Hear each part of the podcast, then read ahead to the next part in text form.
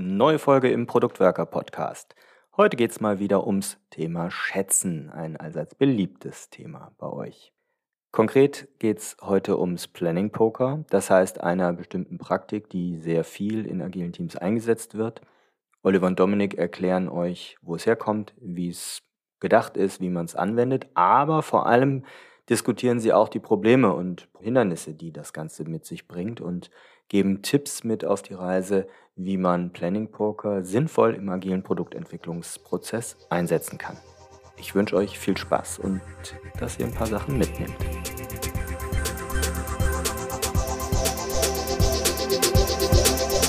In der heutigen Folge wollen wir uns nochmal um eine agile Praktik des Schätzens kümmern. Wir hatten neulich schon mal Magic Estimation im Angebot und heute kümmern wir uns um das Planning Poker. Und wenn ich sage wir, dann bin ich natürlich nicht alleine hier, sondern habe Dominik an meiner Seite. Hallo Dominik. Moin, moin. Dominik, was ist Planning Poker?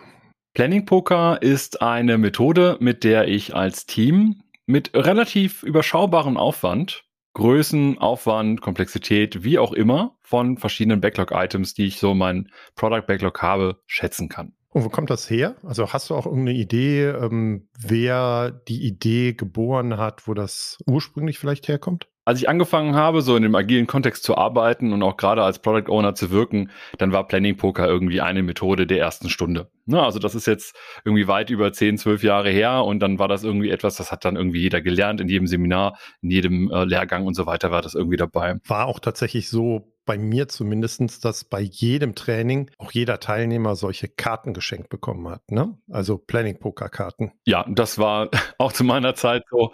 Ich weiß nicht, ob das heute noch so ist. Ich glaube, die sind so ein bisschen aus der Mode gekommen, aber es war schon immer sehr populär, einfach auch was Haptisches mit rausgeben zu können. Und vor einer ganzen Weile habe ich mal überlegt, wo das eigentlich genau herkommt. Also der eine oder andere weiß ja, dass ich auch wissenschaftlich arbeite und dann frage ich mich natürlich auch bei einigen Sachen, wo ist eigentlich genau so die Quelle, wer hat das erfunden, wo kommt das her? Und da so ein bisschen, was ich herausgefunden habe, ist so 2002 ist das von James Granning, der ist dem einen oder anderen vielleicht bekannt, weil er eben auch beim äh, Agilen Manifest mitgewirkt hat. Und es wird so allgemein irgendwie an verschiedenen Quellen geschrieben, dass das von ihm kommt. Ne, also wird auch nicht abgestritten. Dementsprechend gehe ich jetzt mal davon aus, dass es auch wirklich so ist. Aber richtig populär geworden ist die Methode als solches dann durch Mike Cohn. Den kennen wir auch schon von verschiedenen anderen äh, Kontexten her. Aber ein Buch, das er eben geschrieben hatte, Agile Estimation and Planning, da wird Planning Poker auch drin erwähnt und so auch die landläufige Meinung dadurch erstmal richtig populär gemacht. Jetzt hast du gesagt, dass Mike Cohn das in seinem Buch äh, Agile Estimation und Planning populär gemacht hat und äh, das Wissen um diese Methode ähm, in die Welt getragen hat. Wie steht der Mike Cohn heute dazu? Weißt du das?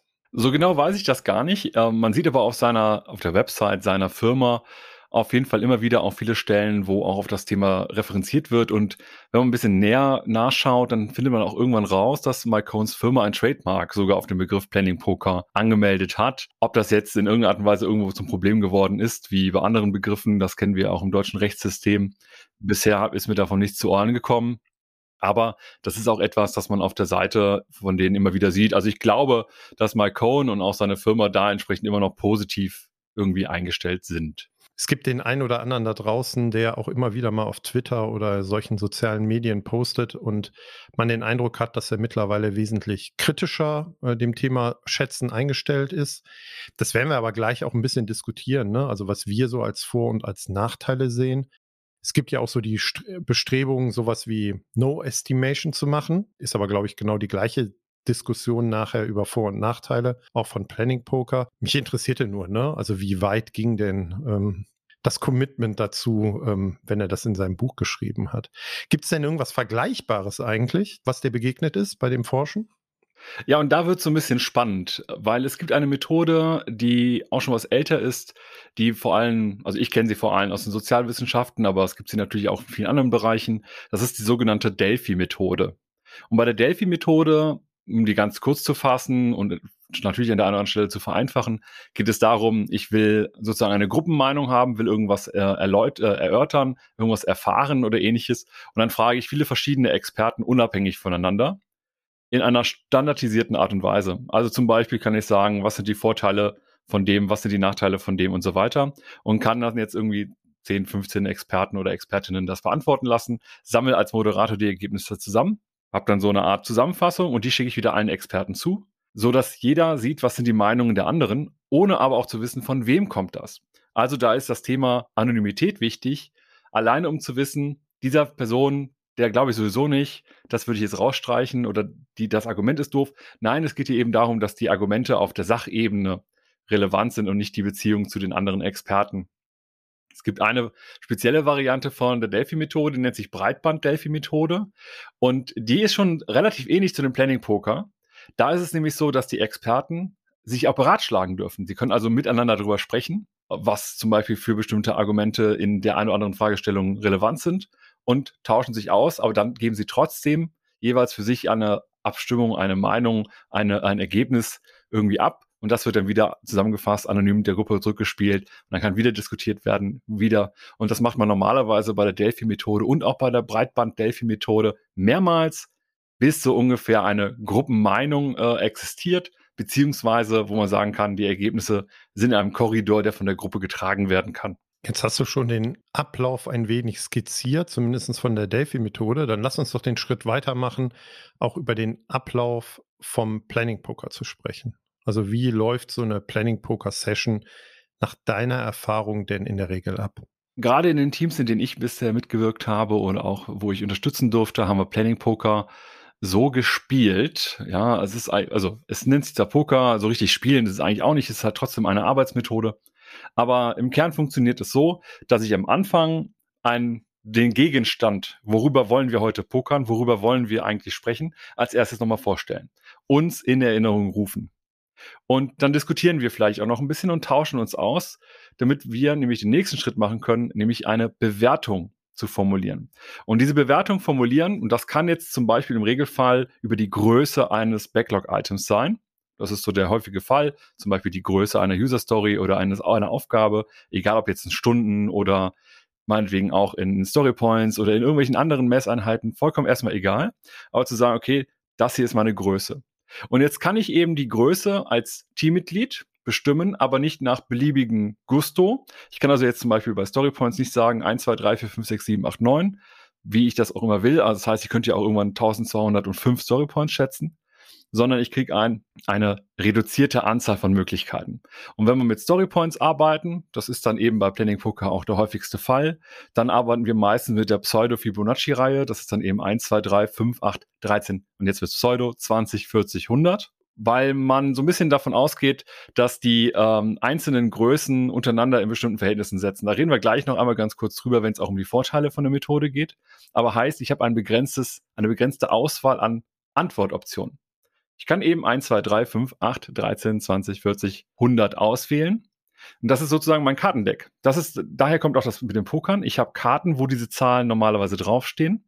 Und alle, die an der Schätzung beteiligt sind, können, nachdem wir ein bisschen uns ausgetauscht und diskutiert haben, jetzt eine Zahl auswählen. Aber ohne den anderen zu zeigen, was sie ausgewählt haben.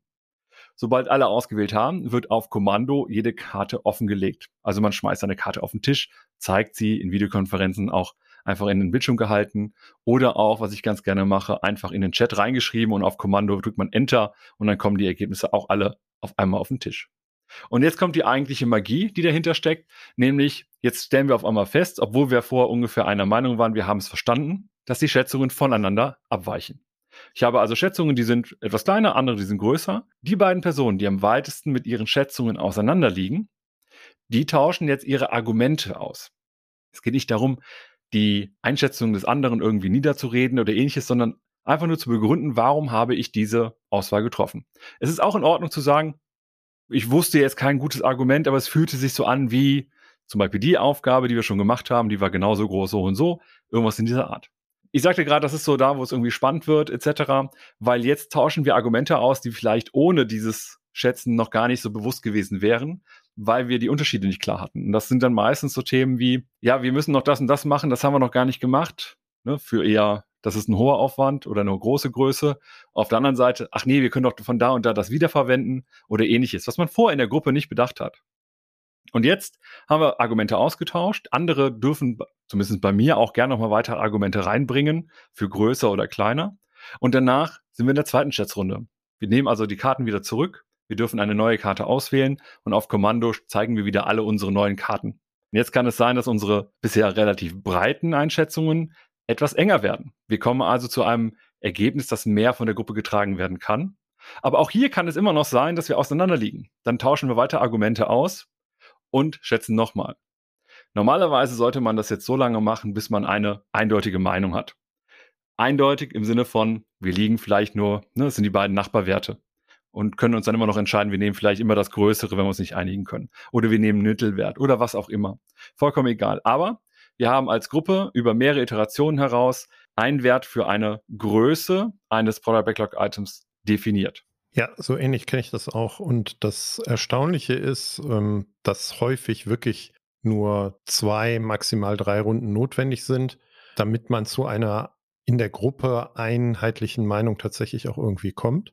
Jetzt hast du das beschrieben und ähm, für mich klingt das ja auch so, wenn wir auf Product Backlog Items gucken, dass das dann bei Story Points natürlich auch die Verantwortung der Developer ist. Jetzt sind wir im Product Owner Podcast. Ne? Also die Methode an sich ist, glaube ich, klar. Aber was sind denn so Einsatzzwecke für mich als Product Owner? Also ganz klar ist, glaube ich, dass klassischerweise Planning Poker mit dem Team gemeinsam durchgeführt wird und vor allem die Teammitglieder das Planning Poker spielen. Also ich als Product Owner, weil ich es eben auch nicht umsetze und vielleicht auch gar nicht der Experte oder die Expertin dafür bin, wie es hintergebaut werden muss, mich bei dem Planning Poker erstmal raushalte. Trotzdem glaube ich, dass es sinnvoll ist, als Product Owner zu verstehen, wie funktioniert das und es auch zuzulassen, dass da eben Expertenmeinungen gerade stattfinden und da vielleicht auch Werte kommen, die für mich vielleicht auch zu groß erscheinen. Und ich mache es ganz gerne so, auch wenn das ein bisschen, ein bisschen schräg vielleicht klingt, auch als Product Owner schätze ich im Kopf mit. Ich gebe also selber eine Zahl ab, aber ich mache das bewusst im Kopf, damit meine Teammitglieder nicht von dieser Zahl, die ich dann rauswerfe, irgendwie getriggert sind und sagen, ah, der will immer, dass wir das so schnell machen, ah, der macht die Sachen immer so teuer, so teuer sind sie doch gar nicht. Also etwas. Ich mache das aber im Kopf. Warum? Weil ich darüber lerne, indem ich dann halt sehe, ach guck mal, ich liege ja voll daneben, etc. Ich versuche auch darüber zu lernen, wie groß könnte Arbeit in diesem Team sein? Wie groß könnte ein Product Backlog in der Realisierung sein? Warum? Damit ich schon sehr weit am Anfang überlegen kann, will ich dieses Thema überhaupt in eine Schätzung geben? Also möchte ich die Zeit überhaupt investieren, dass wir darüber diskutieren, wie groß ist das? Und das kann halt auch dazu führen, dass ich Themen habe, die sich für mich schon richtig groß anfühlen, die dann hinter der Schätzung auch gar nicht so groß sind, wo ich sage, okay, gut, dass wir es geschätzt haben.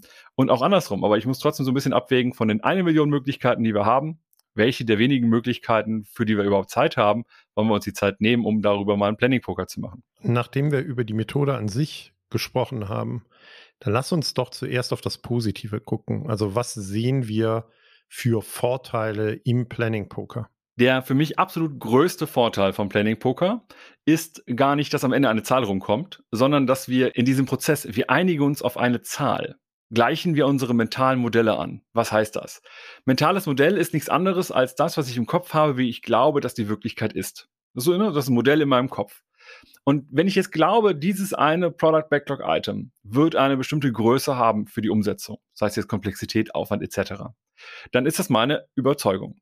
Wenn wir es aber jetzt schaffen, darüber zu sprechen und wir gleichen uns an, gleichen sich unsere mentalen Modelle nicht nur bezüglich der Größe und des Umfangs an, sondern auch des Themas, was will ich da eigentlich bauen? Warum will ich das auch hier bauen? Das heißt, wir diskutieren eben unter anderem nicht nur darüber, muss ich jetzt hier irgendwie noch eine bestimmte, bestimmte Aufgabe erledigen in Form von hier eine Funktion einfügen, da noch eine Sicherheitsupdate äh, machen, da noch ein Backup machen, was weiß ich, sondern es geht vor allem eben auch darum, dass wir ein gemeinsames Verständnis davon bekommen, was wollen wir eigentlich am Ende gebaut haben? Was wollen wir hinterher auch als Lösung haben? Was wollen wir vielleicht auch am Ende erreicht haben? Bin ich bei dir und das ist aber aus meiner Sicht nicht nur, dass sich ein gemeinsames mentales Modell entwickelt, sondern ich würde auch die Kommunikation innerhalb des Teams direkt reinwerfen wollen. Ne?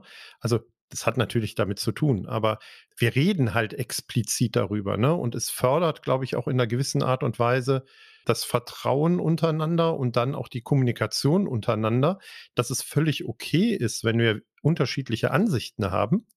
Und wenn wir ja auch eine komplexe Herausforderung haben, natürlich kann keiner alles wissen und die richtige Antwort haben, aber dass Kommunikation an sich stattfindet über das, was wir da so machen wollen, ist, glaube ich, ganz wichtig. Und da bist du auch sofort wieder beim ersten Prinzip des agilen Manifestes, nämlich mit Individuen und Interaktion und in dem Fall wieder Kommunikation. Und das sollte man, glaube ich, nicht unterschätzen. Einen sehr großen Vorteil, den ich beim Planning Poker sehe, gerade wenn es auch darum geht zu kommunizieren, dann ist es so diese Anfangsphase, wo ich eben als Teammitglied eine Zahl im Stillen raussuchen muss.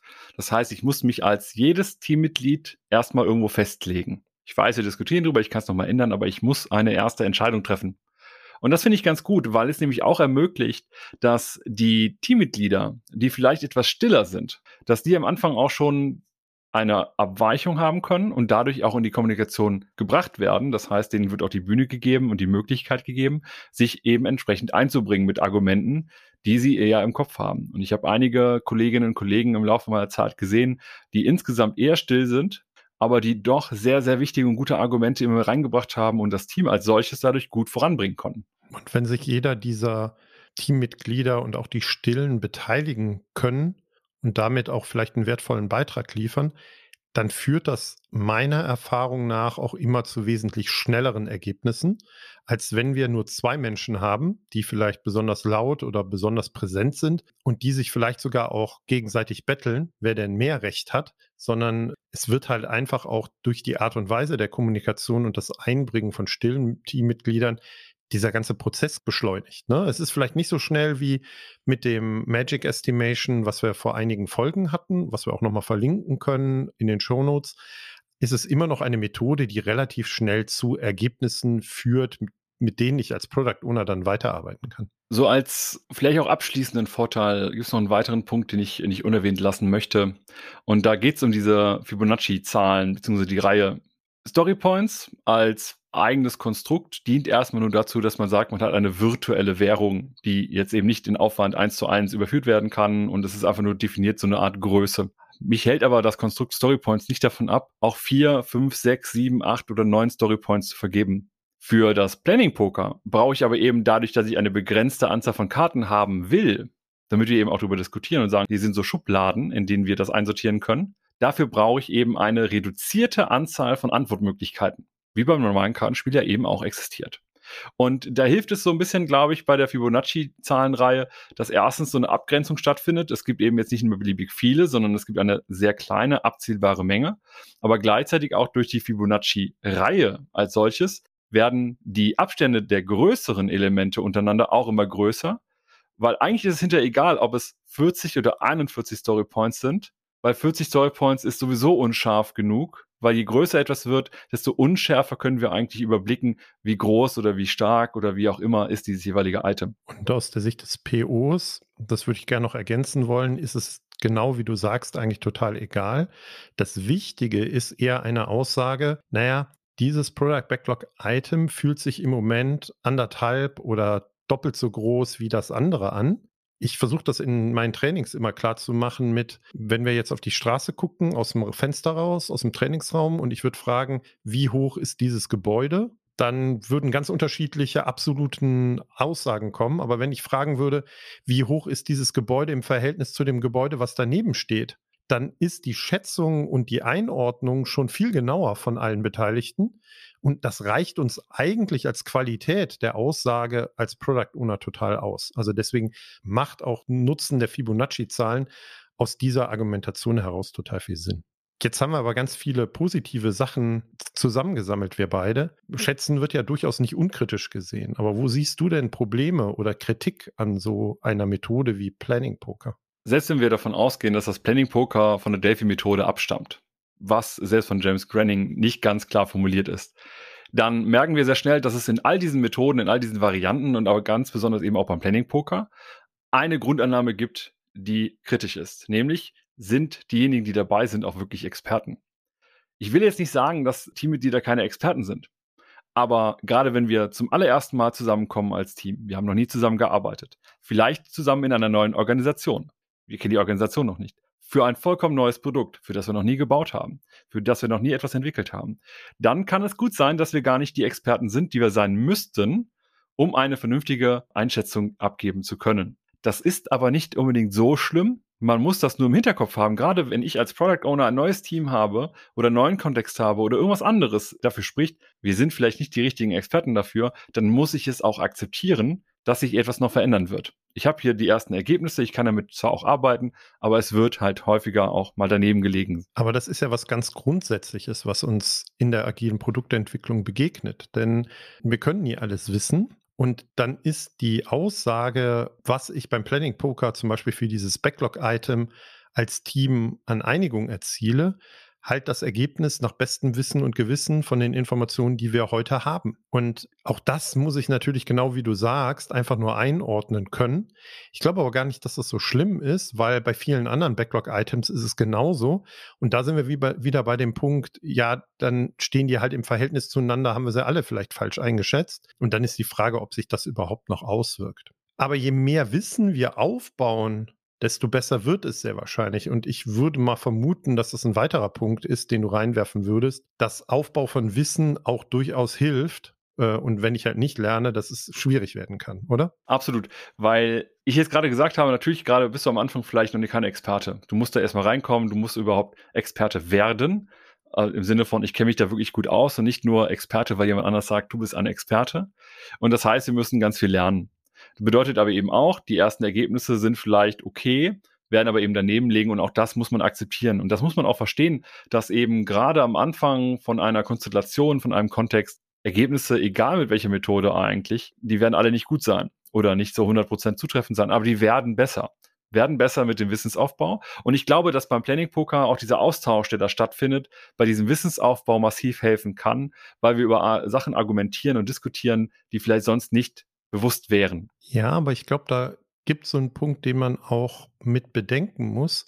Ich glaube, da hilft vor allen Dingen eine extreme Heterogenität des Teams, weil ich dann unterschiedliche Perspektiven habe, in denen ich gucke. Und wenn ich jetzt nur Experten zu einem Datenbankthema zum Beispiel in einem Datenbankteam hätte, dann kann das Ganze auch schon wieder sehr kritisch werden. Ne? Also ich glaube, gerade wenn wir im Komplexen sind und im Umfeld des Ich weiß nicht, was ich nicht weiß, brauche ich, glaube ich, eine Gruppe von sehr unterschiedlichen Menschen mit sehr unterschiedlichen Skills, damit weitere Perspektiven überhaupt dazukommen. Eigentlich wollen wir ja in den meisten Teams auch ein relativ breit aufgestelltes Skillset, beziehungsweise das Team als Gesamtes soll ja handlungsfähig sein, bestimmte Sachen zu machen. Was ich aber immer wieder gesehen habe, ist, dass dann in einem Team Experten für bestimmte Komponenten drin sind, also zum Beispiel Front- und Backend-Experten oder eben auch Datenbanken, wie du gerade gesagt hast.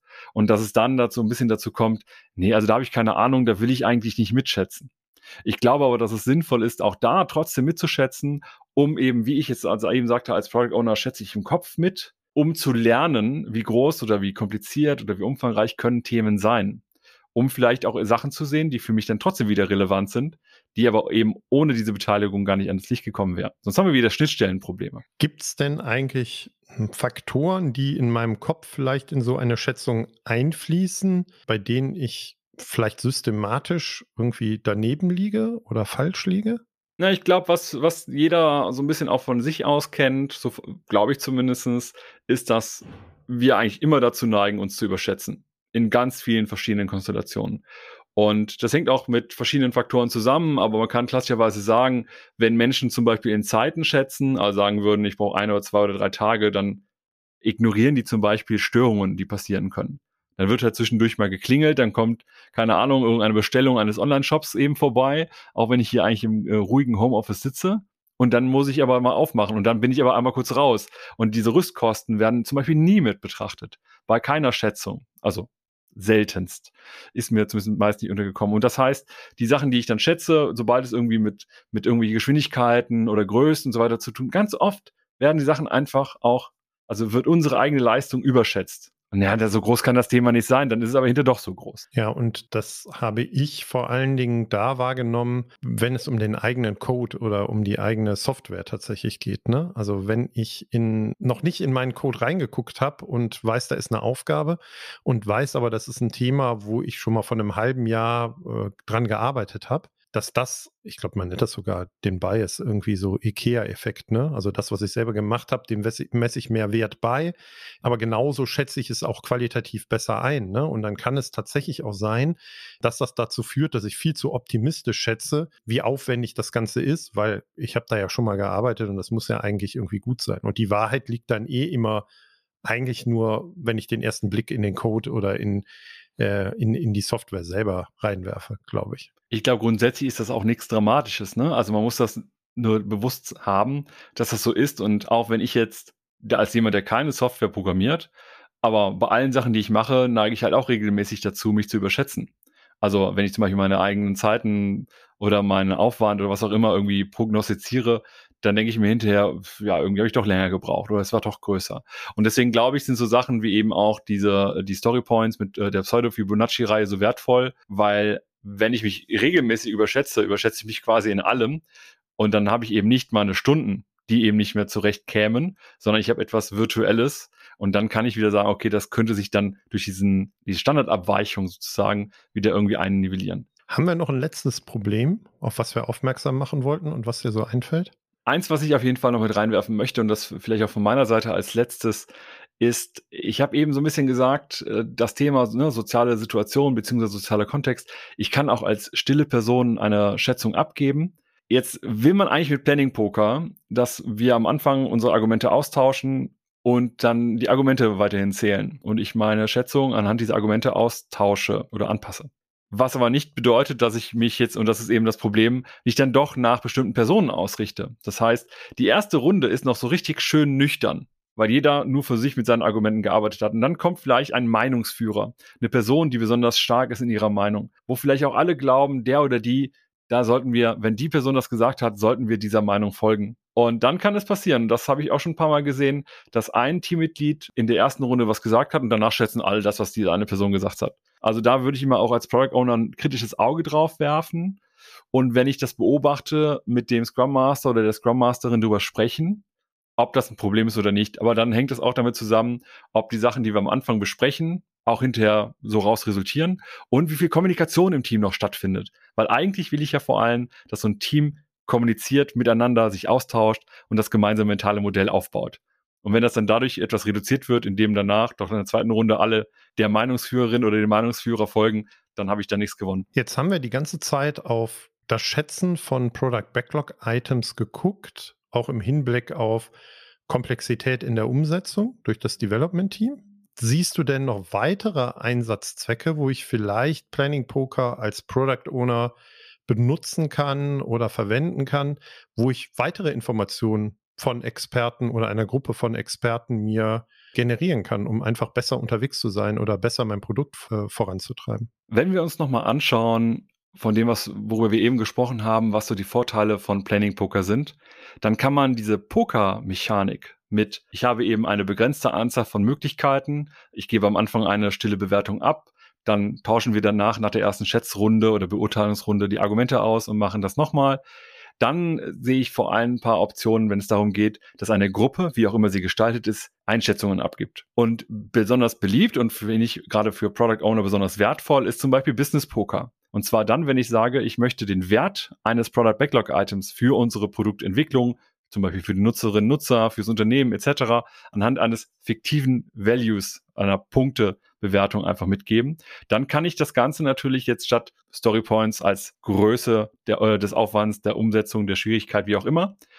Stattdessen kann ich auch sagen, jetzt bewerten wir mal, wie wertvoll ist denn diese Story eigentlich für uns? Und dann aber mit den Stakeholdern zusammen. Also diejenigen, die etwas reinbringen und sagen, das hier müssen wir unbedingt machen. Und da kann man wunderbare Ergebnisse erzielen, wenn beispielsweise Marketing, Sales, aber auch die IT als solches irgendwie mit an so einem Tisch sitzen und man irgendwann gemeinsam pokert und die einen das als besonders wertvoll sehen, die anderen das als besonders wertlos sehen und dann die Argumente ausgetauscht werden. Weil jetzt sind wir nämlich dabei, wir reden wieder miteinander und wir gleichen unser gemeinsames mentales Modell an. Ja, habe ich auch häufig gemacht als Product Owner und da rausgefunden, welche Faktoren denn in diesen Business Value mit einfließen, also für uns als Organisation, ne? um da überhaupt ein besseres Verständnis zu bekommen.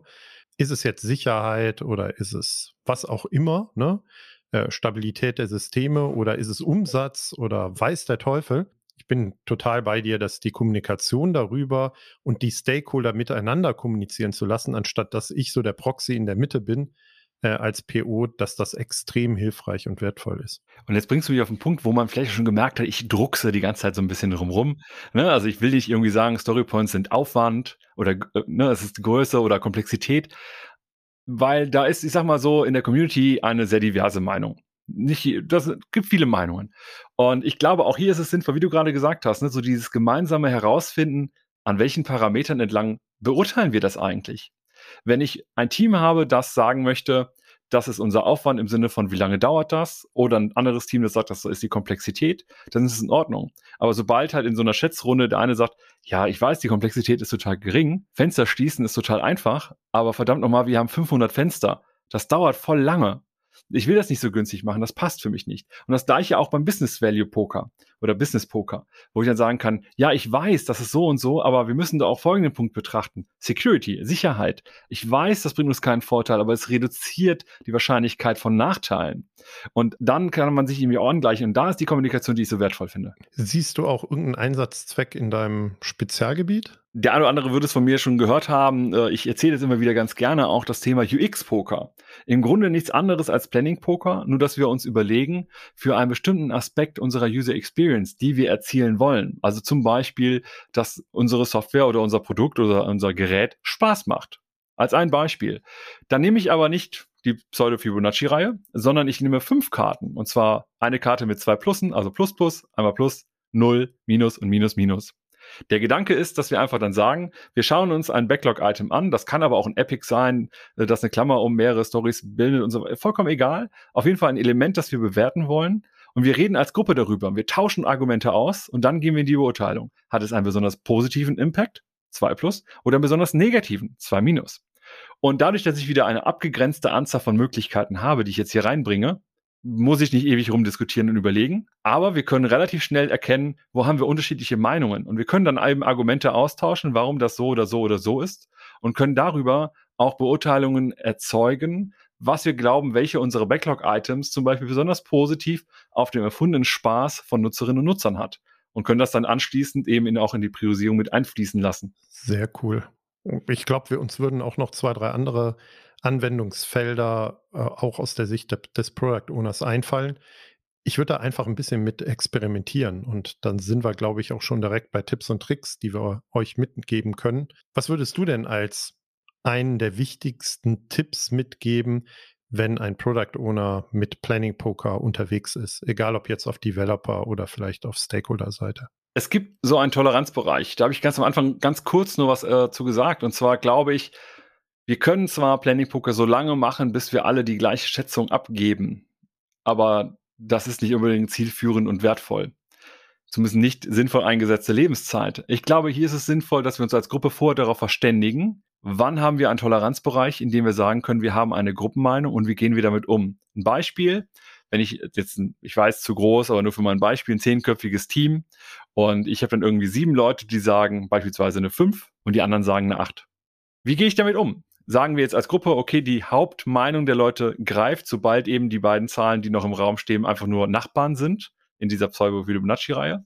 Dann kann ich sagen, okay, wir sind, wir haben mehr Leute, die jetzt die fünf sagen als die acht. Oder sagen wir als Gruppe beispielsweise, wir nehmen, wenn wir uns nicht einigen können, und es sind eben zwei benachbarte Zahlen, die lieber die größere Zahl, um ein bisschen Puffer zu haben. Auch das ist in Ordnung. Nur ich glaube, hier ist es sinnvoll, vorher den Toleranzbereich definiert zu haben, damit wir von Anfang an die Spielregeln klar haben und sagen können, Jetzt haben wir ein Ergebnis auf zur nächsten Runde mit dem nächsten Item. Guter Punkt. Ich würde gerne noch reinwerfen, dass ich glaube, dass natürlich die Schätzung, die wir bekommen haben, egal ob jetzt Story Points oder Komplexität oder Business Value, dass die irgendwann veralten.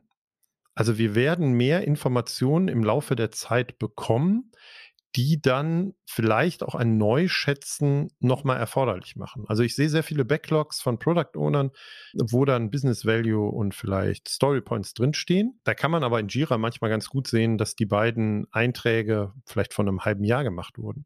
Und nicht nur die Applikation wird ja anders und ist damit eine andere Grundlage ähm, für eine Schätzung, ne? also das Produkt ist ganz anders geworden, sondern auch unsere Expertise zu bestimmten Themen. Und deswegen glaube ich, dass man darauf achten muss, von Zeit zu Zeit Schätzungen, die wir erhoben haben, auch nochmal neu zu schätzen, damit die auch irgendwie belastbar sind, weil sich die Rahmenbedingungen halt alle total verändert haben. Das ist ein wichtiger Punkt, äh, glaube ich, gerade unter dem Aspekt, dass wir durch unsere Schätzungen und durch unsere Arbeit lernen.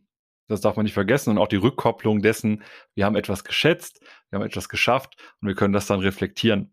Von daher stimme ich dir da absolut zu. Und vielleicht so ein allerletzter Punkt und Tipp von mir. Es sollte, glaube ich, herausgekommen sein, dass wir beide einen großen Fokus auf entwickeln ein gemeinsames mentales Modell und Kommunikation innerhalb des Teams legen. Und deswegen ist es ganz schwierig für mich, dass die Ergebnisse solcher Schätzungen im Planning Poker egal welcher Art, dass die halt nach außen getragen werden und nicht erklärt werden von Leuten, die auch nicht irgendwie dabei waren. Ne? Also man kann ja zum Beispiel auch die Menge der Story Points in einem Sprint dann als Velocity darstellen. Das ist, sind für mich aber auch nur alles für diese Gruppe relevante Zahlen, um sich Transparenz zu erzeugen.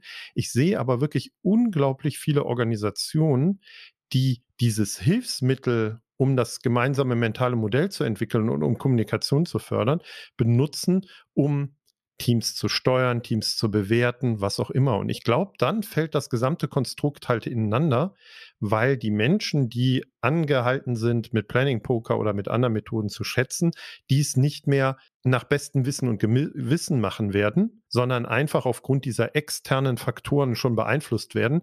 Und dann funktionieren ganz viele Dinge, die wir heute diskutiert haben, glaube ich, gar nicht mehr. Das ist auf jeden Fall nochmal ein gutes Schlusswort. Dann wollen wir es dabei belassen. Wir wollten euch einen Einblick geben zum Planning Poker. Danke, Dominik, dass du da warst. Sehr gerne und mal gucken, ob uns demnächst noch eine andere agile Schätzmethode, die für POs eine Relevanz haben, über den Weg.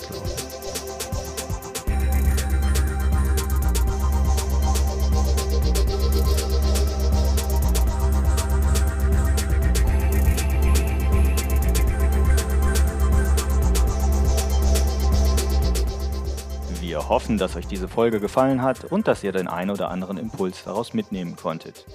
Damit wir euch künftig direkt informieren und zu unseren Live-Events Einladungen schicken können, meldet euch doch auf unserer Website zu unserem E-Mail-Service an. Einfach auf produktwerker.de kurz im Formular Name und E-Mail-Adresse hinterlassen.